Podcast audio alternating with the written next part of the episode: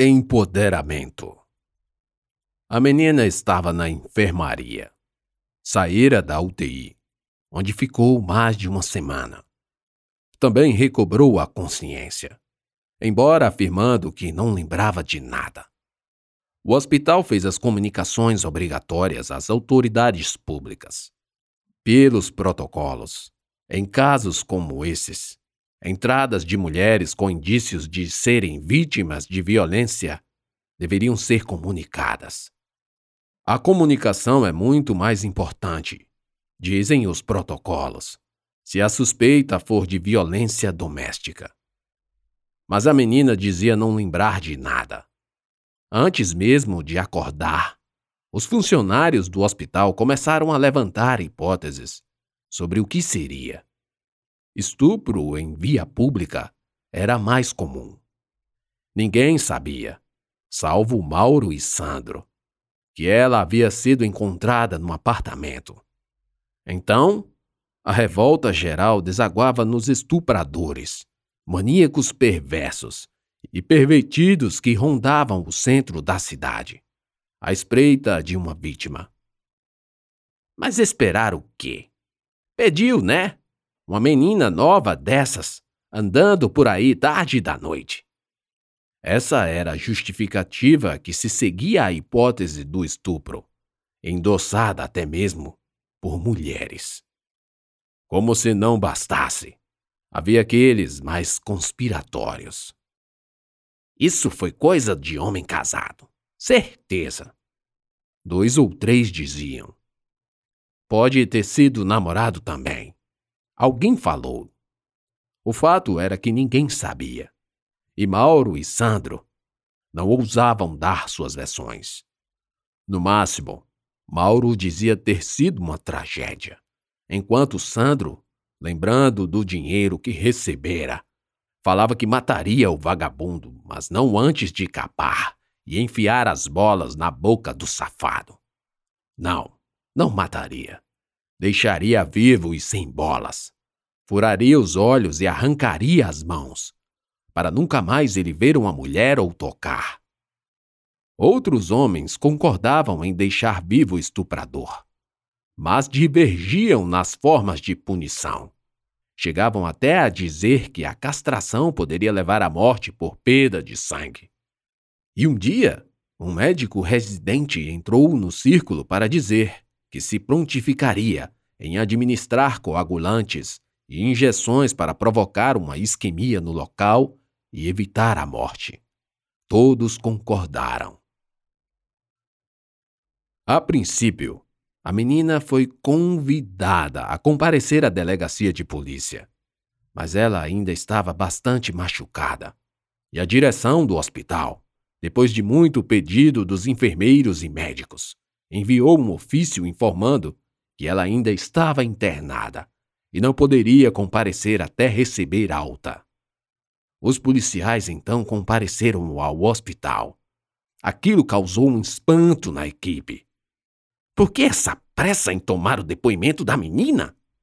A equipe se perguntava.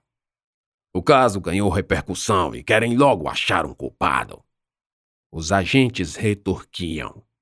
Eram dois um alto, forte e barbudo, e um gordo baixo. Estavam com suas blusas pretas, onde estava escrito Polícia Civil, óculos escuros, pistolas na cintura e distintivo pendurado no pescoço, como se fosse uma volta. O mais baixo tinha também uma grossa corrente de ouro que aparecia no final da nuca e sumia dentro da blusa. Ele liderava a dupla. A Mauri quase os mordeu. Não vai, não vai. Ela está internada ainda. Disse com bastante autoridade. De onde ele fundamentava essa autoridade, ninguém sabe. Apenas botou o pé na parede e não deixou os policiais entrarem. Até que, depois de umas ligações, o diretor, Gustavo, veio acudir à situação. A Mauri eles estão trabalhando. Doutor, o senhor estudou para quê? O quê? Gustavo ficou pasmo. A Mauri não se desarmava. Estava cobrindo o plantão de Marta e ia para a trigésima hora. Os olhos estavam vermelhos, mas não havia sinal de sono ou cansaço.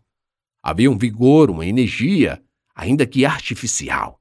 Sim, não era uma força própria, mas algo movia Mauri a agir daquela forma.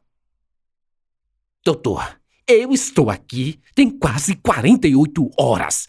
Enquanto estiver aqui, ninguém vai bulir com a menina, ok? Avise para eles virem mais tarde. A Mauri deu o ultimato e fungou. Parecia gripado ou que havia chorado. A agitação também não escondia o nervosismo. Era seu emprego. Gustavo voltou aos policiais.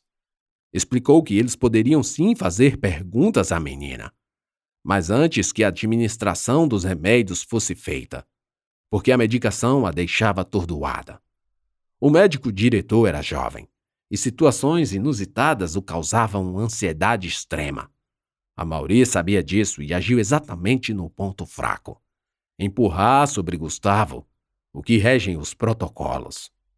Mas a verdade é que nenhum deles sabia o que o protocolo falava sobre policiais que chegavam querendo tomar depoimento de vítimas.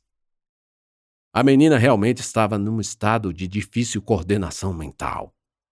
Às vezes entrava numa espiral de catalepsia e depois voltava a dormir. Os policiais, que tinham ido à enfermaria, notaram que se não fosse o barulho causado por Amauri, a menina estaria dormindo até agora. Por fim, receberam a informação do médico plantonista de que ela provavelmente estaria com amnésia. Não se sabia ainda o diagnóstico definitivo mas o preliminar dava contas de que ela não lembrava de nada, das últimas horas antes de perder a consciência. Quando voltaram, os policiais fizeram perguntas à menina, que os respondeu dizendo não lembrar de nada. E aí, velha safada, aproveitou a cesta? Sim. Marta respondeu secamente a Mauri. Essa era a primeira vez que os dois se encontravam no hospital, depois daquele plantão que precedeu a sexta-feira. A Mauri notou algo estranho, mas não perguntou. Ele sabia. No fundo, sabia que Marta tinha sérios problemas com o gênio agressivo do marido. Ele estaria sempre ali para, caso Marta quisesse, ouvir a amiga, dar a opinião e sugestão, se a amiga pedisse ou ficar calado, só ouvindo, se a amiga quisesse alguém que não fosse o espelho do banheiro, ainda que só para ouvir. Soube que teve uma confusão aqui. Policiais vieram interrogar. Nunca vi isso. Não é, mulher? Eu fiquei passada aqui com aqueles machoxô, um gordo podre, com a barriga cobrindo o bilau, querendo perguntar à menina. Coitada, nem se lembra de nada. A Mauri reviveu por alguns instantes a fúria daquele dia. Melhor que nunca lembre. Marta disse e baixou a cabeça. Um nó na garganta.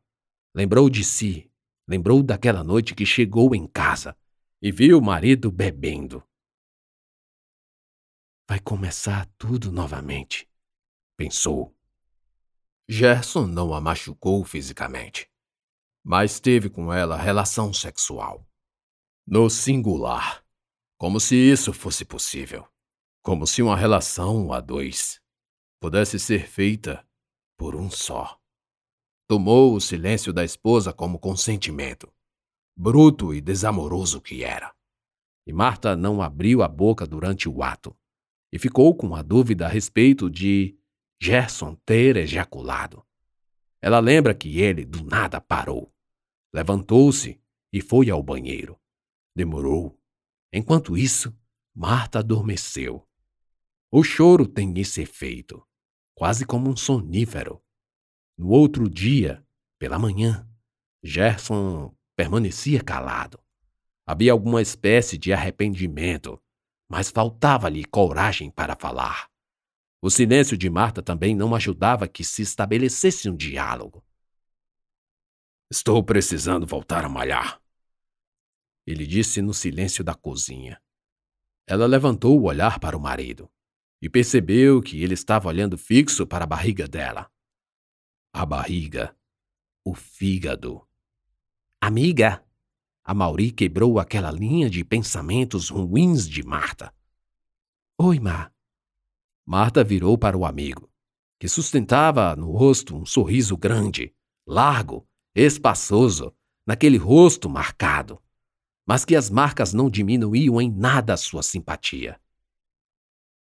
Eu amo você, sabia? Me dê aqui um abraço.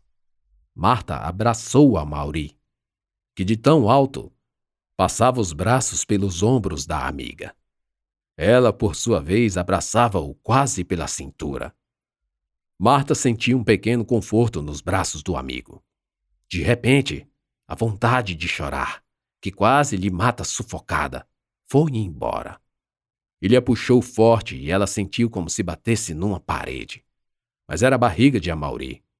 Lembrou da barriga de Gerson, grande e mole.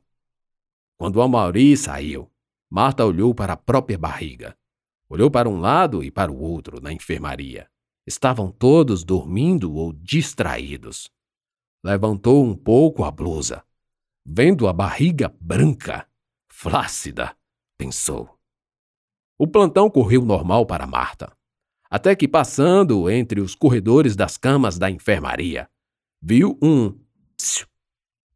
Parou e olhou de onde vinha. Ei, sou eu. A menina era a menina. Marta que já tinha estancado o passo, voltou. Pois não? Sua barriga. Eu vi você avendo. A menina disse e começou a rir. Ainda estava com a cabeça enfaixada, o rosto verde, os olhos com olheiras roxas, o nariz inchado, a boca ponteada, o que atrapalhava a fala um pouco. Marta também sorriu. Achou aquele comentário incomum. Sentiu um pouco de vergonha, mas ao ver o sorriso da menina, também sorriu. Ah, viu? Nossa, eu pensei que ninguém veria. Marta disse vermelha. É vergonha ou, ou, ou. Marta ficou esperando, enquanto a menina tentava lembrar da palavra. Ela apertava os olhos e estalava os dedos, como se estivesse puxando a palavra da garganta que já estava na ponta da língua. Pudor, lembrei. Expulsou o nome com animação pela lembrança. Hã? Marta era só dúvida. Você tem vergonha ou é pudor? A menina dessa vez falou a frase completa para uma boa compreensão. Não sei. É só que eu não queria que vissem a minha não precisa ter vergonha.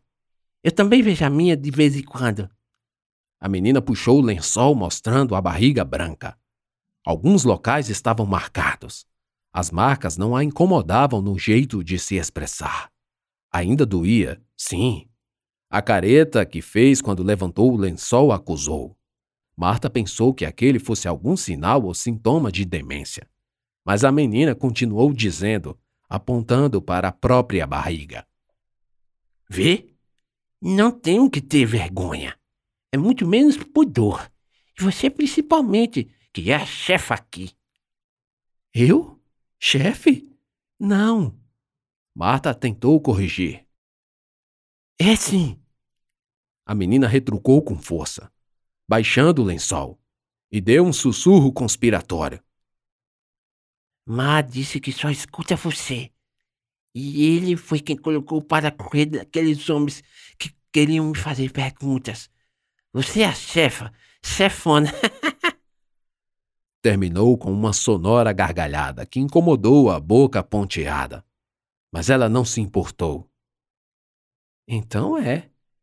Marta também sorriu concordando.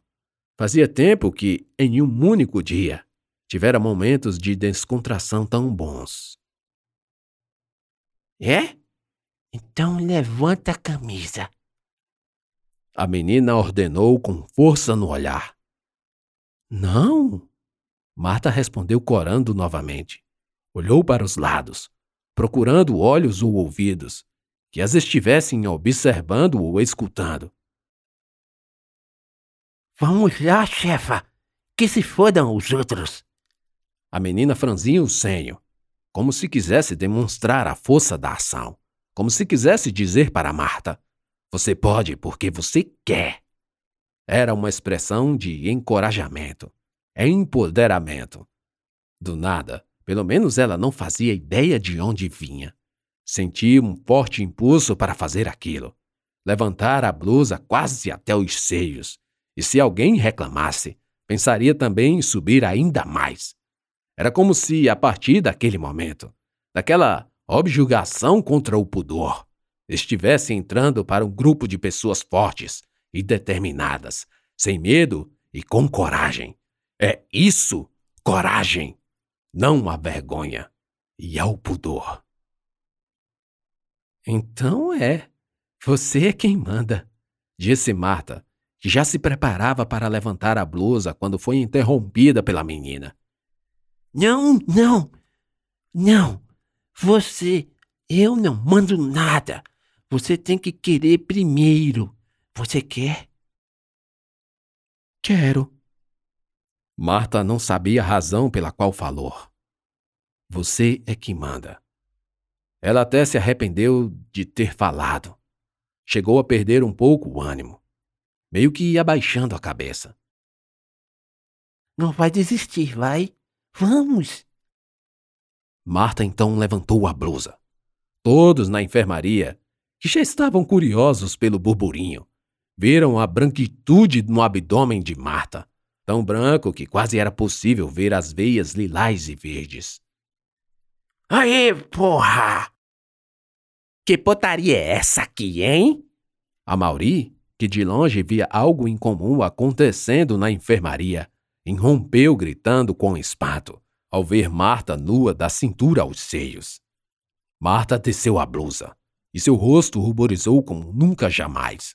Foi quando percebeu os pacientes olhando para o espetáculo, alguns com cara de reprovação, principalmente os mais idosos, por conta das palavras da menina. Essa bolava de rir na cama. Riu tanto que começou a tossir de dor e ficar sem ar.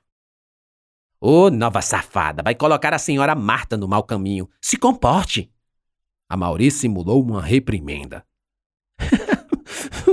Ela não é uma graxinha, mas. A menina ainda conseguiu falar, depois de esbaforida. Marta depois da intensa vergonha, sorria aliviada. Foi bom. No fundo, foi bom. No fundo, no fundo, havia sido bom. Ah, é. Uma gracinha. A Mauri concordou e saiu de perto delas, tentando tanger os olhares curiosos. E vocês, senhoras e senhores adoentados, acabou o show, circulando. Bora, Dona Maria, coma sua sopa. Seu Zé é Vamos, rapaz, coma. E assim, a Mauri colocava ordem na casa.